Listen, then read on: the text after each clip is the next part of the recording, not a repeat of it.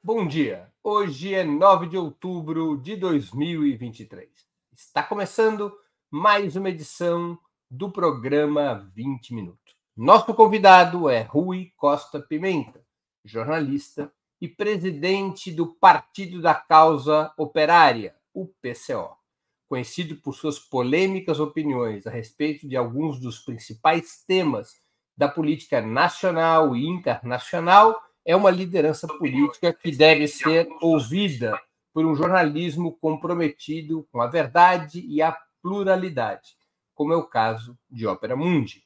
Concordemos ou não com seus pontos de vista, Pimenta se destaca por sempre defendê-los com clareza e sem subterfúgios, em um país cuja cultura política, incluindo entre as forças de esquerda, é marcada pela demagogia, a conciliação e a ambiguidade. Já vamos começar.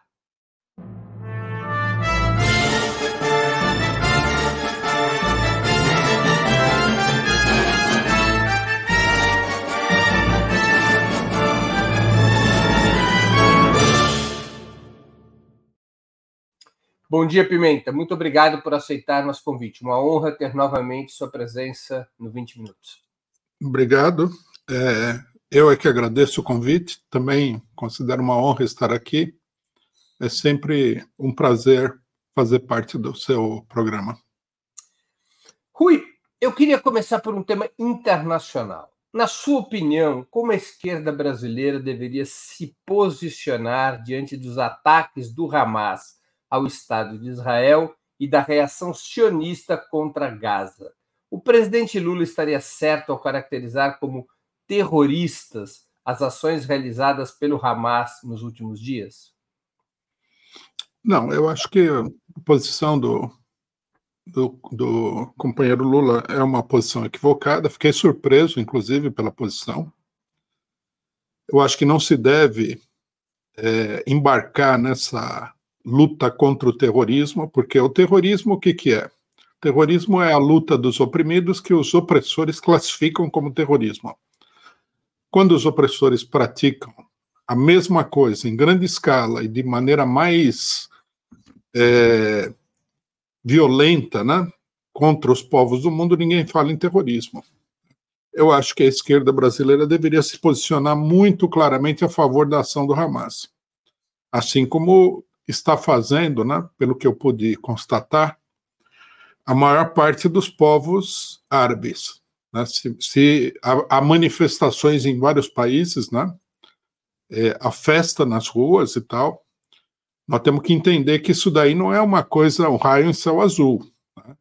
Não só nós temos aí 70 anos de uma opressão extraordinariamente grande, né? que algumas pessoas já, inclusive, classificaram, e eu acho acertadamente, de limpeza étnica do Estado de Israel contra os palestinos, como que nos últimos meses a violência do governo Netanyahu cresceu exponencialmente.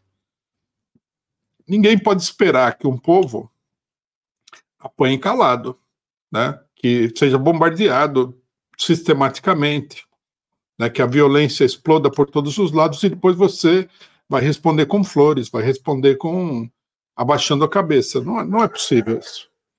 Eu acho que toda a esquerda brasileira, todas as pessoas é, democráticas, não precisa ser um, um revolucionário, um comunista, mas todas as pessoas democráticas deveriam se colocar do lado dos palestinos por uma questão óbvia de defesa de um povo esmagado.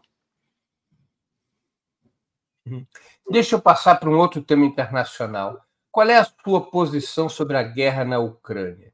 Uma guerra pela liberdade e a democracia, como defende o governo norte-americano e seus aliados? Uma guerra interimperialista, como definem determinados setores de esquerda? Ou uma guerra anti-imperialista, como reivindica Moscou? Eu acho que a terceira opção é a correta, né? É, é uma coisa eu acho estranho todo esse debate, no, inclusive no, no, interior da direita não, porque é natural, mas no interior da esquerda eu acho estranho esse debate, porque qualquer pessoa que tenha o um mínimo conhecimento da situação internacional sabe que isso aqui é uma guerra por procuração. Né? A guerra nunca teria acontecido não fosse a OTAN, não fossem os Estados Unidos. Eles estão procurando há muito tempo cercar a Rússia, né? É, e os russos botaram, é, riscaram aí uma linha vermelha que eles não vão admitir que é o, é o ingresso da, da Ucrânia na OTAN. Na Ucrânia existe uma ditadura, uma ditadura apoiada em grupos nazistas. Nós, mandamos dois companheiros nossos como repórteres ao Donbass, né, um ano atrás, para ver em loco a situação. O povo lá foi bombardeado, continua sendo bombardeado até hoje durante sete anos. Quer dizer, o governo bombardeou o povo do próprio país, né? que é um, uma, uma, uma minoria expressiva da Ucrânia, de é, é etnicamente russa, que fala russo e tal. Então, os, eu acho até que os russos demoraram para reagir. Né? É, foram cinco, cinco, seis anos de bombardeio aí, antes que eles tomassem uma iniciativa de defender os russos étnicos dentro da Ucrânia. É uma guerra por procuração, todo mundo já viu isso daí. Né? É, é, como a guerra do Vietnã, é como a guerra da Coreia. Né? Os Estados Unidos pegam um, um regime títere e lança contra o inimigo político deles. Isso daí não é, não é novidade. Eu acho estranho falar em guerra interimperialista, né? Eu não sei, é, eu não tive a oportunidade de debater com ninguém esse tema diretamente, mas como é que nós podemos falar em imperialismo de um país como que é a Rússia, cuja grande, cuja coluna vertebral econômica é a exportação de matérias-primas? Que eu saiba, né? O imperialismo se caracteriza pelo domínio dos monopólios sobre a economia nacional e mundial. Os russos não têm, não tem. No Brasil não tem nenhuma empresa russa. Na América Latina são pouquíssimas que você vê. Não faz sentido, é uma coisa que não faz nenhum sentido. Como é que você analisa a natureza do Estado chinês e seu papel internacional? Eu acho que o Estado chinês é um Estado é, capitalista, mas peculiar. Né? é um estado de transição. É, ele não é acabadamente capitalista. Eu acho que nem mesmo o Estado russo poderia ser caracterizado como acabadamente capitalista. Eles são resultados de um retrocesso né, da, da economia estatal, é, a gente poderia dizer socialista, é, que em, em, direção ao capitalismo, mas isso não constituiu um capitalismo propriamente dito. É uma formação imperfeita, instável, né? Agora, os chineses, né, com todo o dinheiro que eles têm, também não são um país imperialista. Né? Então, o conflito entre os chineses e o imperialismo é um conflito de um país é, oprimido, mas muito, né, é, como é que se diz? Muito rico e muito, logicamente, poderoso naquela região. Se o Brasil não fosse uma verdadeira colônia política dos Estados Unidos, o Brasil seria igual à China e à Rússia aqui. Assim como é a Índia também. São potências regionais, mas as potências regionais não são parte do imperialismo necessariamente, não são parte do imperialismo. Né? Então, nós temos que levar em consideração isso, né? Rui, na tradição trotskista, da onde vem o PCO e você, havia uma crítica muito dura àquilo que se denominava de teoria campista do período da Guerra Fria, de que a Guerra Fria era uma contraposição entre o campo capitalista e o campo socialista, e, por fim, adaptada ao período é, pós-1991, com o fim da União Soviética, eu tenho lido, li sempre, várias argumentações dessa mesma origem, de origem trotskista, é, questionando qualquer tipo de caracterização da situação internacional que coloque como marcador principal a luta contra o sistema imperialista liderado pelos Estados Unidos, aquela ideia campista de que deveriam se juntar de um lado todos aqueles que estão contra o sistema imperialista liderado pelos Estados Unidos, que essa seria a grande questão internacional. Qual é o teu balanço sobre essa polêmica, sobre essa crítica ao chamado campismo e sobre qual seria o grande marcador da situação internacional dos nossos dias. Bom, aqui tem uma coisa curiosa, não sei se você conhece, que é um debate entre os trotskistas na década de 1950, onde apareceu o problema dos campos. Né? A crítica que foi feita pela corrente trotskista que criticava a teoria dos campos que foi apresentada, a qual nós nos filiamos, era a seguinte: esse negócio de dizer que o mundo está dividido em campos ignora o fato de que o mundo está dividido em classes sociais. Né? Então você não pode extrapolar né, o conflito de um determinado campo é, como sendo um conflito de características absolutas. Quer dizer, nos Estados Unidos tem classe operária, nós não estamos contra os Estados Unidos de conjunto. Né? Inclusive, a política seria levantar a classe operária norte-americana contra o imperialismo norte-americano. Essa foi a crítica da época, contra uma posição que surgiu dentro da Quarta Internacional de Campos. O curioso é que todos que criticam a teoria campista de hoje estavam defendendo essa teoria campista daquela época. Esse que é estranho, né? É, aquela teoria campista era uma teoria absolutamente equivocada por isso, porque ignorava a luta de classes. Eles, hoje em dia, eles não estão alegando a mesma coisa, a mesma crítica. Eles estão alegando que você não pode é, ter uma frente entre né, partidos operários, a esquerda revolucionária, e países que estão lutando contra o imperialismo. E eles denominam isso como teoria de campista. Eu, eu acho que é uma maneira equivocada de, de se posicionar. Né?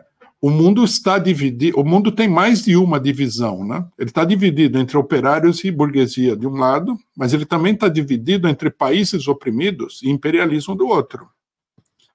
Quer dizer, tanto você não pode ignorar uma divisão, um conflito que é essencial da classe operária contra a burguesia, mas menos ainda você pode ignorar o conflito entre os países oprimidos e o, e o imperialismo.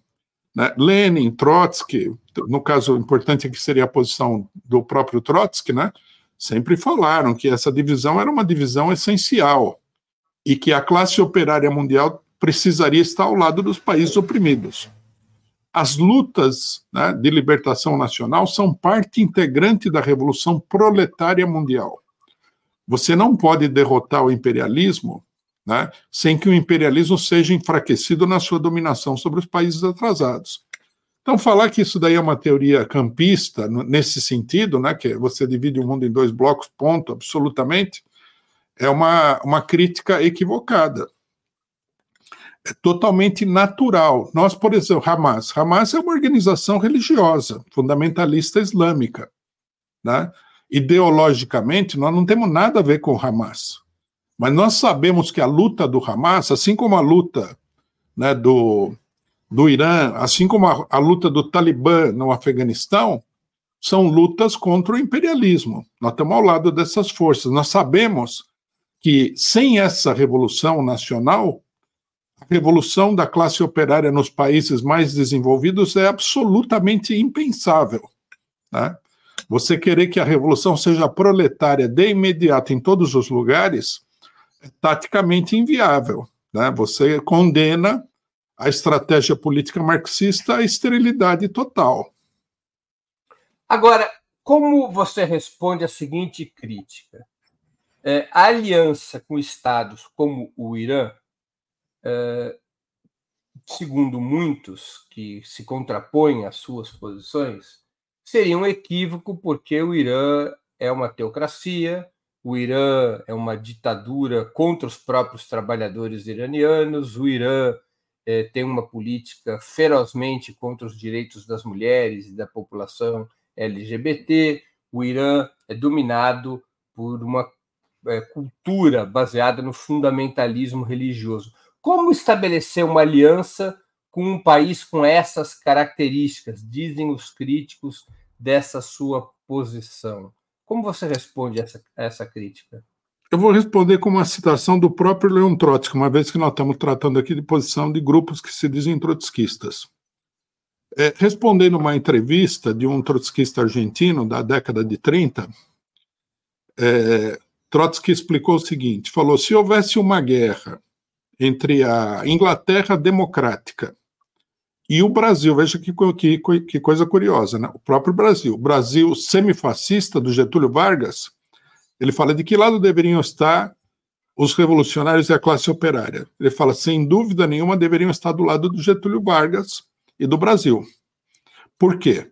Porque a derrota do imperialismo levaria, inclusive, à modificação das condições políticas dentro do Brasil, porque seria uma derrota revolucionária a vitória de um país atrasado contra um país desenvolvido. Ao passo que a vitória da Inglaterra acabaria, no final das contas, colocando outro fascista né, no Palácio do Catete, no Rio de Janeiro. Então, eu acho que está explicado. O problema aqui não é um problema que você tem que ver, é, em primeiro lugar, do prisma político. Nós temos que ver em primeiro lugar, do prisma social, porque o marxismo é uma doutrina social, é a doutrina da luta de classes. Não é a doutrina da luta dos comunistas, vamos dizer assim, contra os capitalistas ou os liberais. É a classe operária e a burguesia. A classe operária comporta muitas ideologias em muitos momentos. Então, né, do ponto de vista social, o Irã é um país atrasado que busca se desenvolver. E os Estados Unidos, o imperialismo de conjunto, é, é, não apenas uma força opressora, mas um entrave ao desenvolvimento de todos os países do mundo. A vitória do clero xiita iraniano, fundamentalista religioso, etc., com todos os, os seus preconceitos, ela levaria, ela, ela contribuiria infinitamente mais para libertar a mulher e todos os, os setores oprimidos da sociedade, inclusive dentro do Irã, do que a vitória do imperialismo. O imperialismo ficou 20 anos no Afeganistão. O que ninguém pergunta é o seguinte: o que, mudou na situação da mulher no Afeganistão? Quase nada. Pelo contrário, né? Como eles mataram uma quantidade muito grande de gente, eles pioraram a situação da mulher ali. Então, quer dizer, para você, a, a, emancipação de todos os setores oprimidos depende da luta contra o imperialismo. Não é uma luta que você possa fazer no varejo. Ah, então agora vamos derrotar esse aqui que é contra a mulher, depois aquele outro, depois aquele outro. Não. O mundo ele tem um eixo em torno do qual ele gira. E qual é esse eixo? O imperialismo. Todos aqueles que se opõem ao imperialismo estão contribuindo para debilitar né, a estrutura de opressão fundamental que existe no mundo. Ou seja, você acha é, concebível a aliança que é proposta por determinados setores do chamado Sul Global, de todas as nações que se contraponham ao sistema imperialista liderado pelos Estados Unidos, independente da natureza dos seus regimes políticos e dos seus sistemas econômicos sociais. Sem dúvida. Eu acho perfeitamente é, possível, só que, obviamente, que ao fazer isso daí, ao colocar em prática isso daí, nós vamos encontrar uma série de problemas, né? Quer dizer, há regimes que são autoritários e que são muito covardes diante do imperialismo. Há regimes que são autoritários e não são covardes diante do imperialismo. Então, quer dizer, aí a gente entraria, digamos assim, nos detalhes da operação política, mas uma frente única né, de todos aqueles que querem lutar contra o imperialismo é sem dúvida nenhuma não apenas viável, como é uma necessidade. Aí fica para ser discutido, né, no, nesse marco, qual é o programa, quais são os métodos, etc. e tal, que eu acho que é uma outra discussão, né? E nós Nessa... não podemos, perdão, não podemos predeterminar. Por exemplo, não sei se é, você, invadir, você invadir a Ucrânia seria a melhor maneira de resolver o problema na Ucrânia. Não sei. Podemos discutir isso daí.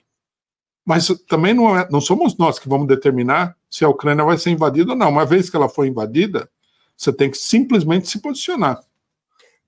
Uma vitória russa na Ucrânia é um fator progressista ou um fator reacionário? Ah, é um fator progressista, é, um, é uma coisa revolucionária, sem dúvida nenhuma. A própria, a própria operação militar já teve um efeito revolucionário muito grande. Eu acho que sem a operação militar russa nós não estaríamos vendo o que está acontecendo em Israel nesse momento, não. Qual é a sua posição sobre as rebeliões em curso na África Ocidental, que novamente muitos setores de esquerda criticam como golpes militares? nós somos a favor desses golpes militares. Nós temos consciência de que eles não são todos iguais, mas nós achamos que ele eles têm a mesma raiz, que é a opressão imperialista. As informações que vieram, surgiram aí né, com esses golpes são muito, é, como é que se diz? É uma denúncia muito forte do imperialismo. Né? Por exemplo, no Níger, eles passaram de vender para a França o quilo do urânio por 80 centavos de dólar, passaram a vender esse, esse urânio no mercado internacional por 200 dólares. Quer dizer, mais de 200 vezes. Você imagina o nível de exploração. Agora, o que, é que vai acontecer com esses golpes? Não sabemos. Até as revoluções na África, como elas não tiveram continuidade, acabaram fracassando. E foram revoluções importantes. Né? Por exemplo, eu imagino que toda a esquerda tenha apoiado o que aconteceu em Angola, o que aconteceu em Moçambique, que aconteceu na Guiné-Bissau, to todas essas revoluções foram todas elas muito importantes, e as anteriores também, né? Agora, o que vai acontecer para frente nós não sabemos, vai depender muito do cenário internacional, de como as coisas se desenvolvem, mas eu acho que tem que ser apoiado. O fato de ser golpe de Estado não quer dizer nada, é uma forma política. Esses movimentos têm um caráter, na verdade, pessoas podem achar paradoxal, democrático. Eles correspondem à vontade do povo desses países. Rui, essa tua caracterização de que o, imperialismo norte-americano é o grande inimigo a ser derrotado no plano internacional. Eu queria insistir nesse tema. Não afasta o PCO da tradição mais constante do trotskismo, pelo menos depois da morte do Trotsky, não aproxima o PCO das posições que os trotskistas é, costumavam criticar como stalinistas, as posições dos, do período é, pós-1928 da Terceira Internacional? É, essa, essa posição nos afasta do, do movimento trotskista, né? principalmente o movimento trotskista pós é, Segunda Guerra Mundial, que conheceu um período, na minha opinião, né, de desvirtuamento dos posicionamentos trotskistas, do programa original do trotskismo. Né. Se a gente for ver lá o programa de transição, tem lá quais são as reivindicações transitórias nos países atrasados. Né. Não é esse, esse programa não é contra a luta dos países atrasados. Bom, aí no, no meio desse movimento trotskista há muitas posições confusas, né? Teve gente, por exemplo, que na época condenou a Revolução Cubana. Então, o pessoal tem muito, é, tem um passivo de erros muito grande. Com relação ao stalinismo, eu acho que essas posições elas se aproximam das posições que vieram a ser é, as posições da União Soviética principalmente depois da morte de Stalin, não tanto na, na década de 20 e 30. Porque o, todo mundo sabe que Stalin favoreceu a criação do Estado de Israel. A posição dele era uma posição pragmática, digamos assim. O, a partir do governo Khrushchev, o, a União Soviética se aproxima dos árabes, muda de posição, num certo sentido, e leva adiante uma política que a gente poderia chamar de terceiro mundista que correspondia né, à tentativa da União Soviética de criar aí uma, um conjunto de alianças para se defender do imperialismo, uma política, na minha opinião, mais acertada do que a política anterior. Nesse sentido, sim, eu acho que se aproxima mais das posições de grupos que se dizem é, herdeiros do, do stalinismo. E para nós isso daí não tem absolutamente nenhum programa. Nós não vemos o mundo né, como uma divisão entre ideologias. Nós sempre buscamos aí uma aliança com todos os setores com base em questões concretas, né? O que é difícil por causa da ideologia, né? Que mostra que é uma ideologia meio artificial. Eu, por exemplo, eu não vejo a coisa assim, trotskistas e stalinistas. Para mim não tem isso daí. Se o, um grupo que se diga stalinista tiver uma posição correta, nós vamos buscar uma aliança com ele se um grupo que se diz trotskista tiver uma posição equivocada, nós vamos criticar. Né? Tudo bem, trot... nós consideramos o trotskismo importante, mas nós não podemos levar isso né, além de um determinado é, nível de debate. Rui, é, o PCO prefere a reeleição de Biden em novembro de 2024, quando os Estados Unidos irão escolher seu presidente, ou o retorno de Donald Trump, já que nos Estados Unidos é praticamente improvável uma solução fora dessas duas. Do ponto de vista da luta contra o sistema imperialista, o PCO, se, o PCO acha melhor uma vitória do Biden ou, ou o retorno do Trump? Olha, por tudo que nós vimos aí no governo do Trump, é, nós acreditamos que a vitória do Biden seria o pior. Não que a gente apoiasse o Trump, não. Isso aí não se nós estivéssemos nos Estados Unidos, isso aí não ia acontecer, é apenas uma avaliação. Né? Eu acho que o Trump ele é uma espécie assim de, de, de madeira que você joga na engrenagem. Ali a engrenagem tem dificuldade de funcionar porque você está obstaculizando o seu funcionamento ele representa a crise do sistema político norte-americano, né? O Biden não, o Biden é o representante puro sangue do, do chamado complexo industrial militar, dos serviços de inteligência, da política de guerra e tal. Tudo que dificultar né, a política do Biden é uma coisa positiva, na minha opinião. Né? Agora, você não pode apoiar o Trump por quê? Porque o Trump também é um agente do imperialismo, também é uma personalidade do imperialismo, só que como ele defende determinados interesses econômicos, ele coloca problemas. Mas se ele se transformasse aí no, no representante do imperialismo, numa eventualidade, o que é possível de acontecer, ele seria uma ameaça igual ao Biden, né? No momento ele não é, mas ele, seria, ele poderia ser. Mas uma vitória de, do Donald Trump não representa um crescimento da extrema-direita no mundo? Olha, pode até acontecer isso daí. Só que nós temos que considerar também o seguinte: quando a gente fala em extrema-direita, né, nós estamos falando de um fenômeno que é muito pouco estudado, né? O pessoal fala assim, a extrema-direita, como se a gente estivesse diante do Adolf Hitler. Nesse momento, não é bem assim a situação.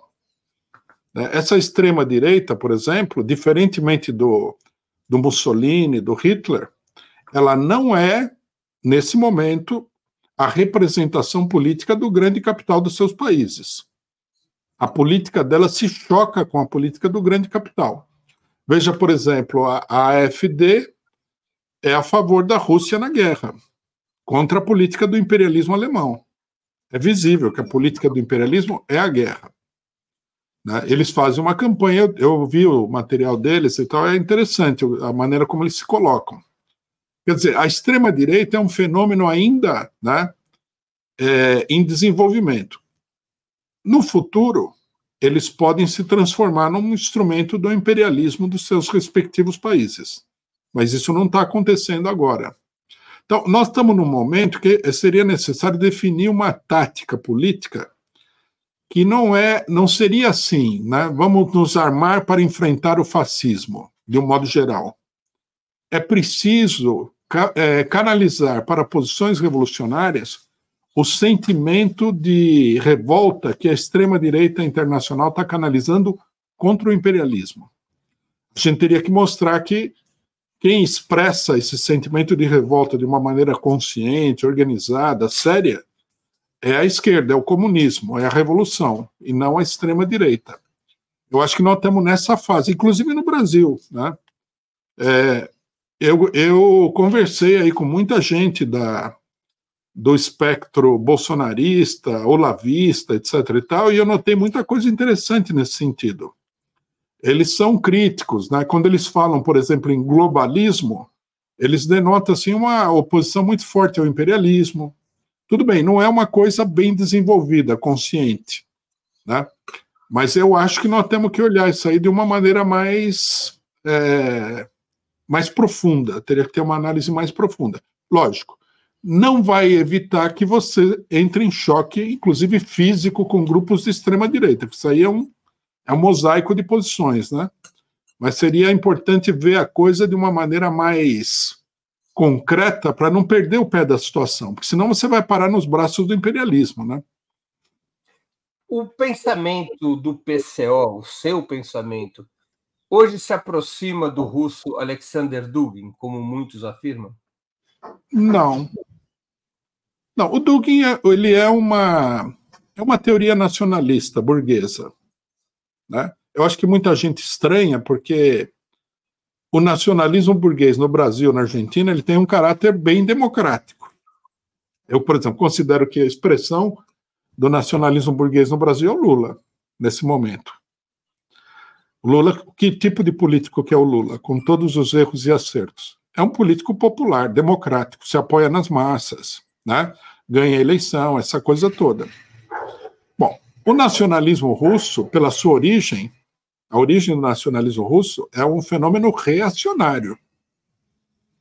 Né? O nacionalismo russo, nos velhos tempos, era o pessoal do, dos sem negros, era o pessoal da. Centúrias Negras. Hã? Das Centúrias Negras. Centúrias Negras, exatamente. Então, quer dizer, era uma coisa bem reacionária, aquela igreja ortodoxa e tal. Eu acho que o Dugin ele procurou resgatar isso daí, mas ele se viu confrontado com uma nova realidade social e política. Que a Rússia não é um poder mais no mundo, como, como a, a Rússia do czar foi. Isso daí não pode ser reconstruído. Então, o duginismo ele foi, ele entrou numa espécie de, de, de é, turbulência ideológica e nós estamos vendo aí a ideologia do Estado russo se aproximar de uma ideologia anti-imperialista. Porque é a situação, né? Agora, eu acho que as coisas. Tudo bem, o Dugin tem certas coisas que ele fala que são interessantes, acho que né, a gente deve prestar atenção, mas no conjunto eu acho que é uma ideologia que não corresponde à realidade. É uma tentativa de criar uma ideologia nacional russa, recolhendo aí o, a, os, os, os restos do passado russo, mas que não, não é bem sucedida. Isso aí vai ter que mudar, e eu acho que os russos vão acabar elaborando aí, por uma série de idas e vindas, uma ideologia diferente. Qual a sua avaliação sobre a política externa do presidente Lula? Do presidente Lula? Uhum. Ah, eu acho que ele tem, ele tem tido, com exceção desse acontecimento agora do, da Palestina, que eu achei meio que achei meio que um tiro fora do, do, do, do alvo, né? Eu tenho visto com muito bons olhos essa política, aproximação com, com a Rússia e a China nos BRICS, a posição dele sobre a guerra da Ucrânia não é a nossa, mas eu achei que é uma boa posição para um, para um presidente, para um governo nacional, né? ela, ela vai no sentido correto. É, a posição dele sobre Nicarágua, Venezuela, Cuba, né? eu, o PCO endossa essas posições aí, sem dúvida nenhuma.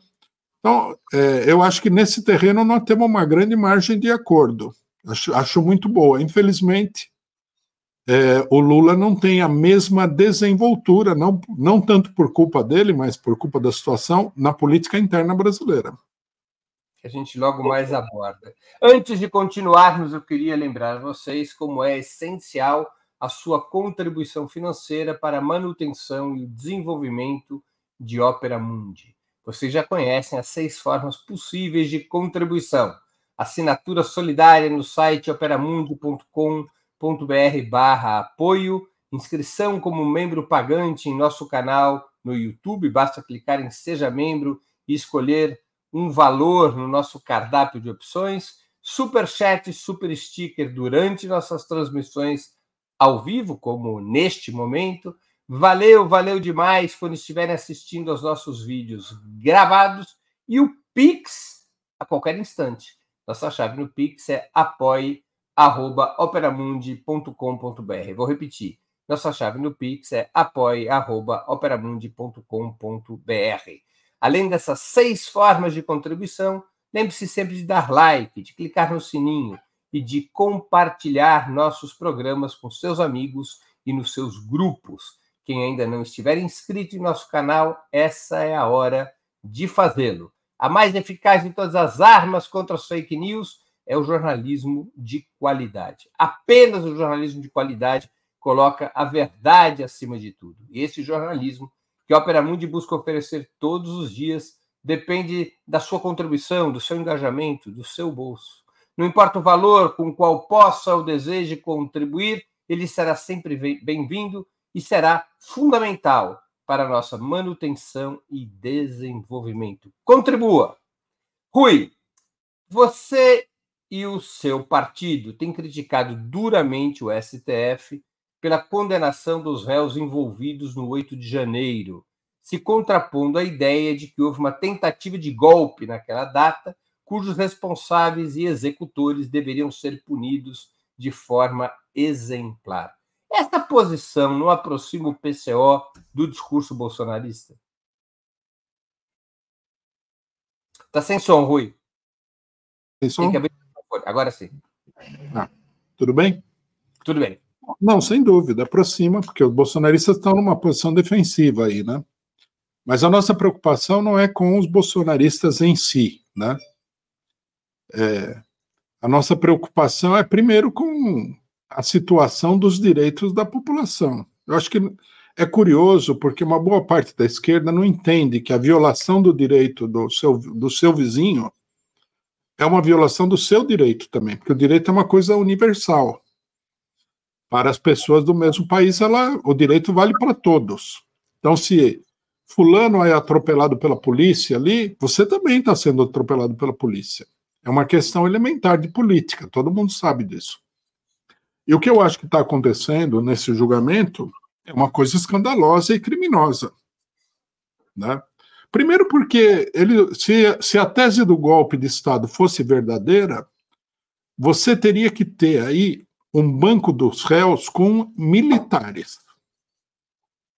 Né? Porque golpe de Estado com pessoas totalmente desarmadas e tal, nesse caso, né? Aquilo lá seria uma espécie de, de put, de uma insurreição de pessoas armadas para tomar o, Estado. Não, não existe. Desarmado é difícil você realizar um put dessa natureza. Então, você teria que ter militares. Não tem nenhum militar. E as pessoas que estão sendo condenadas a penas duríssimas são os pobres coitados. Aí o pessoal fala: não, mas eles são bolsonaristas. Tudo bem, mas ser bolsonarista é uma questão ideológica. É como, sei lá, você ser evangélico. É um posicionamento seu. É uma porcaria de posicionamento? Sem dúvida nenhuma. Mas você não pode ser condenado por isso. Você pode ser condenado por aquilo que você faz, não por aquilo que você pensa. Bom, isso é muito grave, né? Condenar um, o cidadão lá que é ex-funcionário da Sabesp há 17 anos, 15 em regime fechado, é uma coisa, é uma barbaridade. Eles foram condenados também por associação criminosa armada, sendo que ninguém mostrou as armas que teriam sido utilizadas para fazer o que eles fizeram. Todo mundo coincide que o que aconteceu em Brasília foram atos de vandalismo. Ninguém jogou bomba, ninguém atacou a polícia, a bala, nada. Então, é, um, é uma coisa grotesca e, na minha opinião, extremamente perigosa para nós. Não para os bolsonaristas, para nós. O bolsonarista que foi condenado a 15 anos, não sei o que vai acontecer com ele. É possível que ele não fique 15 anos, que a situação mude, não sei.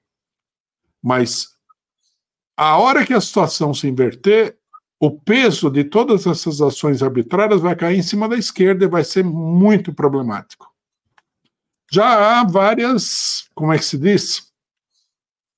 Já há vários ameaços nesse sentido, né? Eu não sei o que. Assim, os estudantes da USP, por exemplo, já começaram a falar que o que, é, o que é a tentativa de ocupação da reitoria e tudo mais seria a mesma coisa do 8 de janeiro. Lógico que vão falar isso daí. Lógico que a coisa tende a se desenvolver nesse sentido. Se for necessário, nós vamos ver esquerdistas pegando aí 17 anos de cadeia por uma bagatela. É, nós não podemos ser a favor disso aí. Né? A questão tem que ser tratada com muita seriedade. O Alexandre Moraes, ele não é uma pessoa de esquerda. Ele é um representante da classe dominante, do grande capital. Ele não está agindo assim em defesa da democracia, que ele não liga para a democracia. Ele era um tucano, é ainda, né, num certo sentido. É um policial, e para ele democracia é uma bobagem, uma coisa. O STF foi quem fez toda a. O único golpe de Estado verdadeiro que aconteceu no Brasil nos últimos tempos foi o golpe de Estado contra Dilma Rousseff foi a prisão do Lula. Foi um, a prisão do Lula foi um segundo golpe de Estado. O STF teve uma participação de relevo nisso daí. Então, eu acho a esquerda muito. A esquerda que apoia isso daí, é, tudo bem. Algumas pessoas diriam, é pragmatismo. Como ele está contra os nossos inimigos, vamos apoiá-lo. É um pragmatismo meio cego, na minha opinião, se for isso. Mas eu acho que nem é isso. Acho que tem muita gente que acha que o Alexandre Moraes é um herói do povo eu vejo tudo isso daí com imensa preocupação, né? É, e vejo que é uma simplificação da situação política brasileira e a esquerda não deve nunca admitir nenhum tipo né, de atropelo na questão jurídica. Nós já vimos esse filme aí contra o PT. Rui, como você caracteriza o 8 de janeiro? Se não foi uma tentativa de golpe de Estado, do que, que se tratou? Eu acho que estimularam o, a, aquele pessoal bolsonarista a fazer o que eles acabaram fazendo lá, um ato público e tal. É, que acaba, na minha opinião, o que aconteceu deles invadirem e tudo mais, eu acho que nem estava previsto. Eles simplesmente fizeram isso. Eu acho que foi uma tentativa de acossar o governo do PT na época. Né? É, simplesmente. Não acho que foi um golpe de Estado. Depois apareceu aí é, é, dados de que os militares não seriam a favor de um golpe de Estado. Eu tinha essa caracterização. Eu acho que o pessoal foi iludido. Falar, alguém falou para eles aí, alguém do, da cúpula bolsonarista, talvez até os próprios militares, falaram: vai lá que os militares vão dar apoio para vocês. É possível que tenha, tenha sido esse o, o enredo da história. Agora, não, não dá para caracterizar isso daí como um golpe de uma tentativa real de golpe de Estado, né?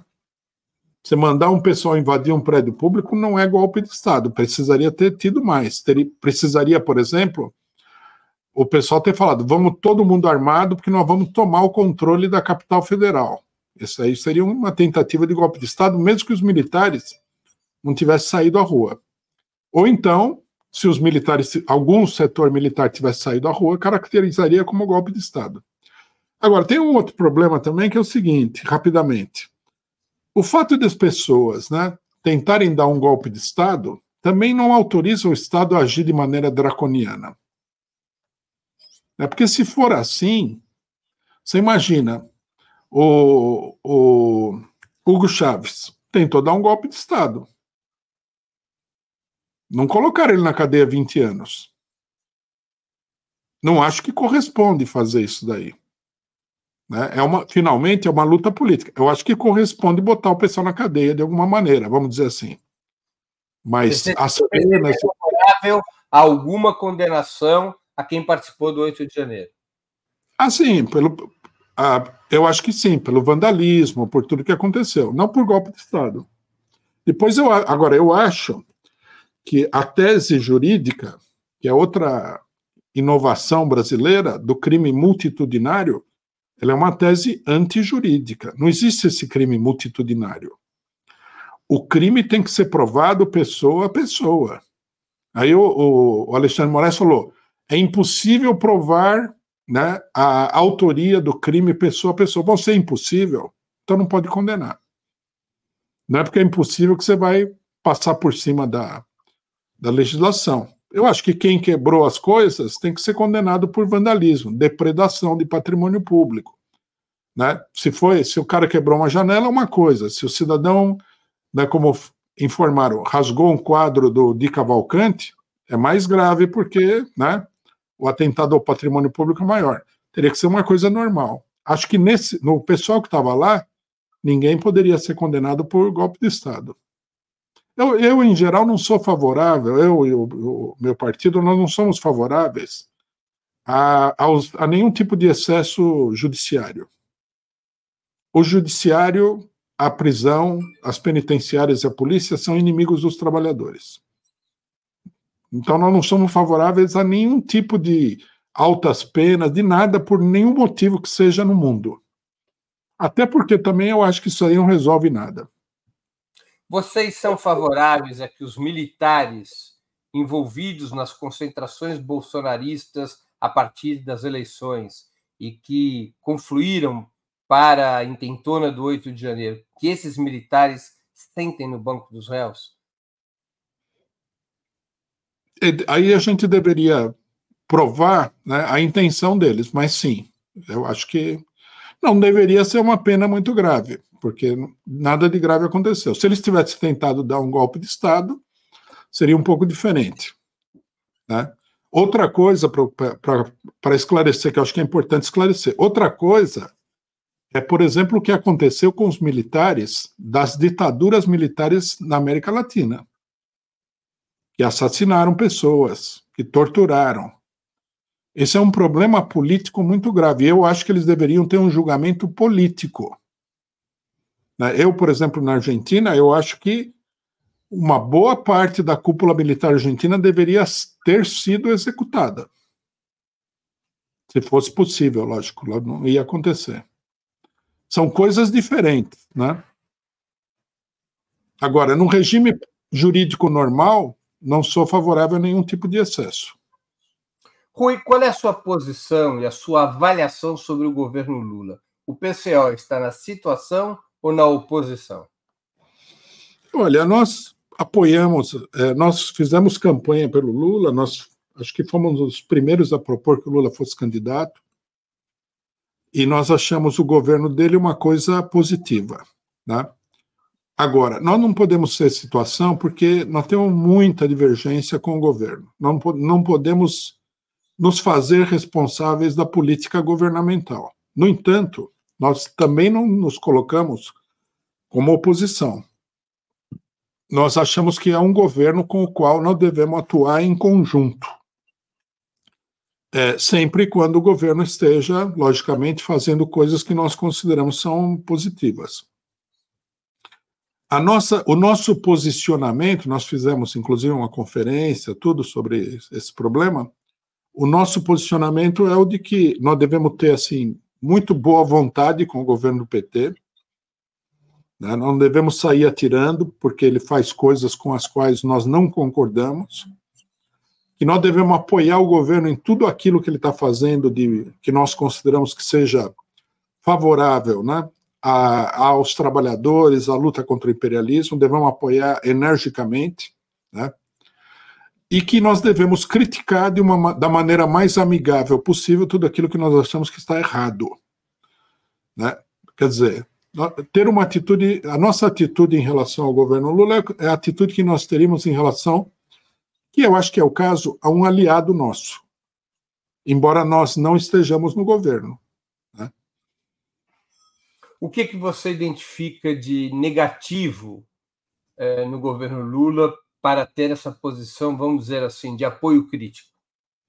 É, por exemplo, uma coisa que nós sempre tivemos divergência com o PT é essa são, são esses acordos políticos que eu considero que são muito desmoralizantes, né?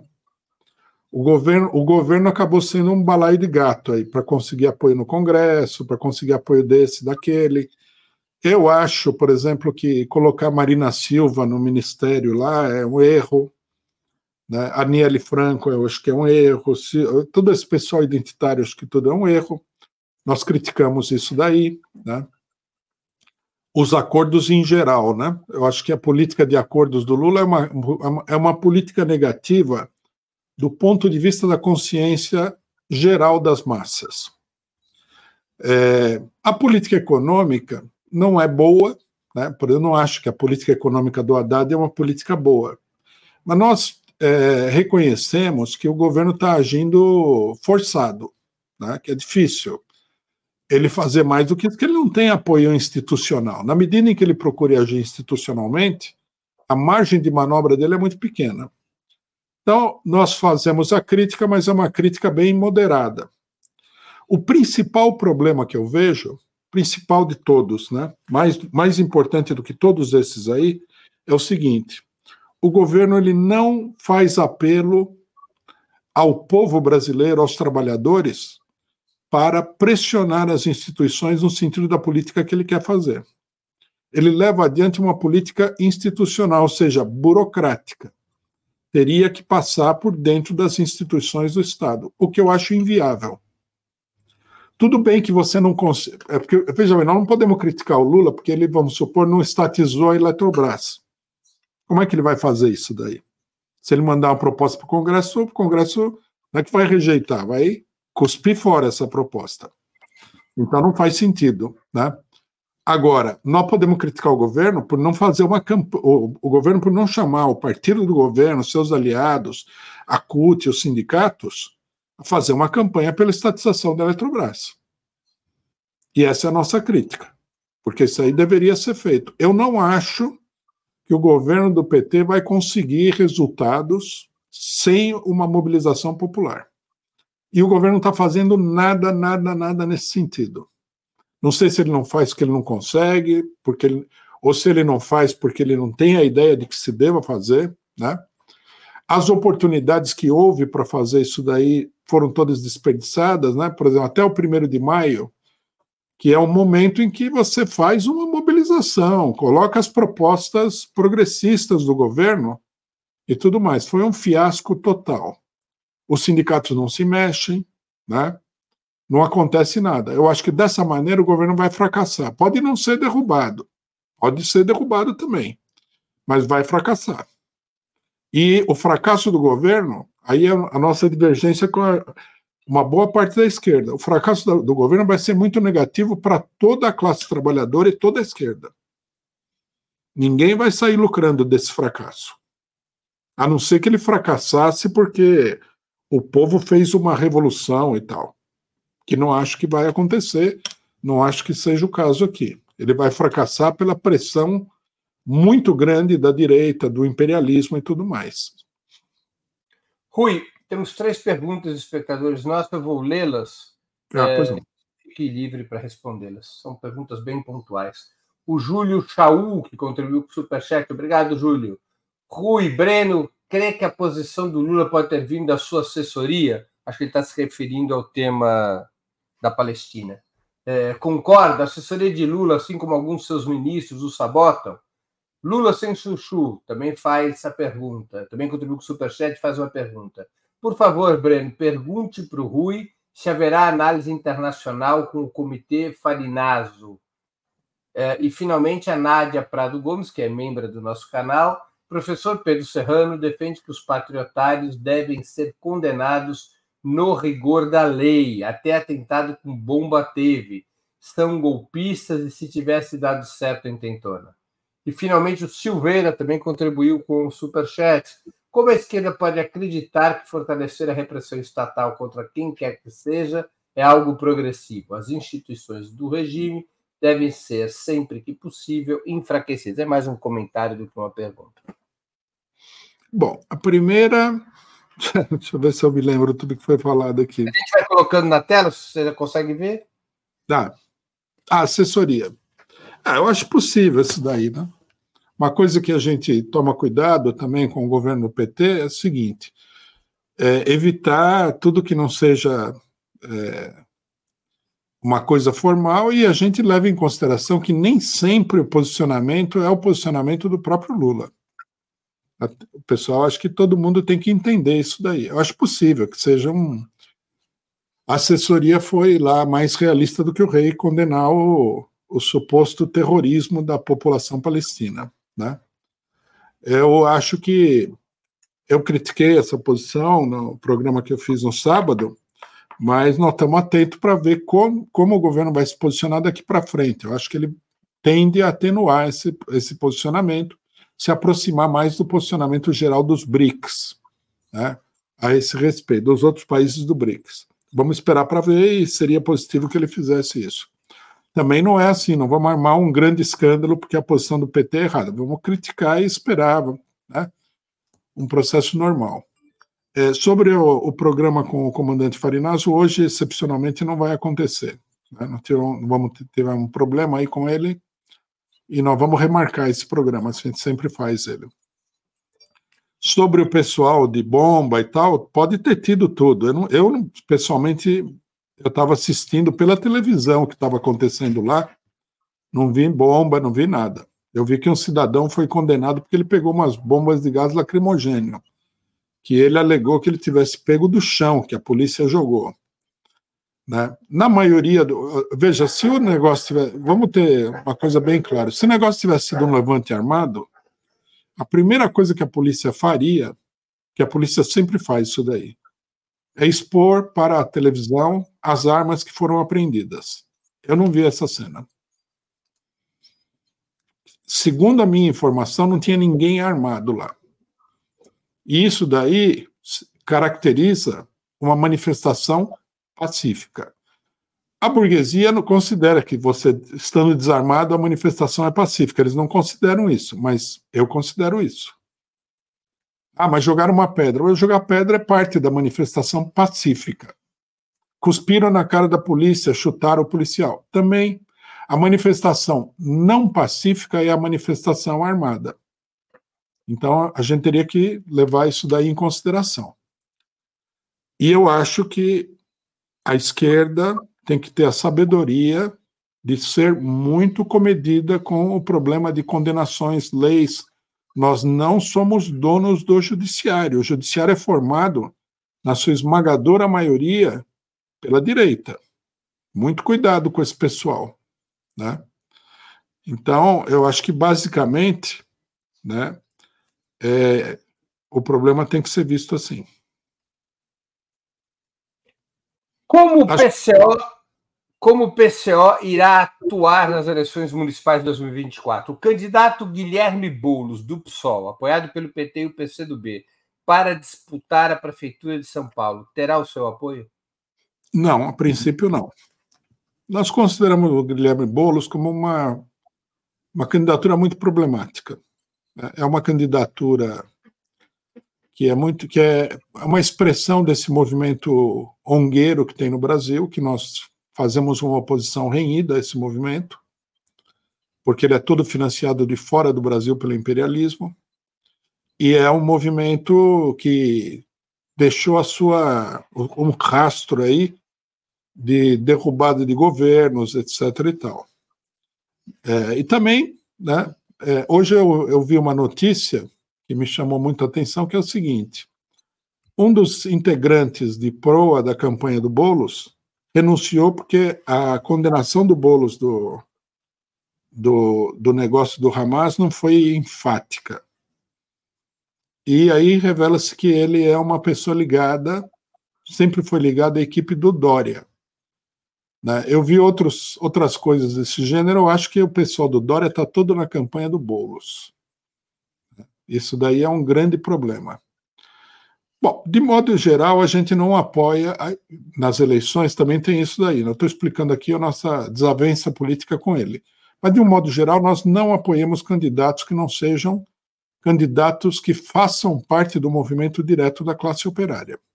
Né? Por exemplo, Lula nós apoiamos, porque o Lula é uma pessoa que se é, ergueu como liderança nacional como parte da luta da classe operária. Os operários veem nele uma liderança deles. Né? É, já Dilma Rousseff, por exemplo, que nós defendemos contra o golpe tudo, nós não apoiamos. Apesar de ser uma pessoa de esquerda, tudo. O, o, o critério que vocês adotam é de pertencer à classe operária. Pertencer à classe operária. Não necessariamente ser um operário de fábrica, né? mas pertencer à classe operária pelas suas relações políticas e sociais. Rui, nós estamos chegando ao final da nossa conversa e eu queria te fazer duas perguntas que eu sempre faço aos nossos convidados e convidadas antes das despedidas. A primeira, qual livro eh, você gostaria de sugerir aos nossos espectadores? E a segunda, qual filme e ou série eh, gostaria de indicar a quem nos acompanha? Olha, aproveitando aí os acontecimentos da, em Israel, queria sugerir a todo mundo um livro muito bom de um historiador israelense, e ele é, e ele é melhor ainda por esse fato, que se chama Ilan Pape, com dois P's, cujo título também eu achei extraordinário, que está aí na tela, A Limpeza Étnica da Palestina, porque o que acontece nesse país é isso daí. Né? A ONU, que condenou a limpeza étnica na Bósnia, não foi nunca capaz de condenar essa limpeza étnica. E volto a insistir: esse é um historiador judeu israelense. É um livro muito bom e tá, eu acho sim, é muito oportuno para ler. É, o filme também é, eu eu penso numa questão política também, né? É, foi lançado aí o filme de Hollywood, um, um, estouro de bilheteria, né? Que é esse filme do como é que é o nome dele? Do Oppenheimer, que eu achei assim coisa vergonhosa. É, eu sugeriria que todo mundo que se interessou pelo tema assistisse o filme é, anterior, que foi feito também por Hollywood, O Início do Fim, com Paul Newman. É muito mais esclarecedor do que esse filme aí. Não é totalmente esclarecedor, mas é muito esclarecedor. Foi feito num momento político melhor da, de Hollywood. Bom, esse seriado já é, pegaria uma coisa não política, até porque o seriado político é mais difícil, né? Eu assisti, reassisti, na verdade, assisti pela segunda vez um seriado policial que eu gosto, gostei muito, tanto da primeira vez como da segunda, chamado Bosch, né? Que é um tipo, é aquele tipo policial, é um tipo assim meio. Baseado no livro do Michael Connolly, do personagem Harry Bosch. Exatamente, muito bom, muito bom. Eu sou, fã, eu sou fã desse seriado também no, na Amazon, né, no Prime Video. Na Amazon, assisti pela segunda vez agora. É, excelente. São várias temporadas, né? Já tem umas sete, oito acho, temporadas. Acho que são seis temporadas. O que é melhor ainda, porque você pode assistir bastante. Isso. Rui, eu queria agradecer muitíssimo pelo seu tempo e por essa conversa de grande interesse do nosso público. É, obrigado pela oportunidade que você deu aos nossos espectadores e a mim mesmo em ouvir as suas opiniões. Não, eu que agradeço. É sempre uma satisfação participar aqui, falar para o seu público. Né? Agradeço a oportunidade, foi uma grande satisfação participar do programa. Muito obrigado, Rui. Agradeço também a todos e todas que assistiram esse programa, em especial aqueles e aquelas que puderam fazer contribuições financeiras ao nosso site e ao canal de Ópera Mundi no YouTube. Sem vocês, nosso trabalho não seria possível e não faria sentido. Um grande abraço a todos e a todas.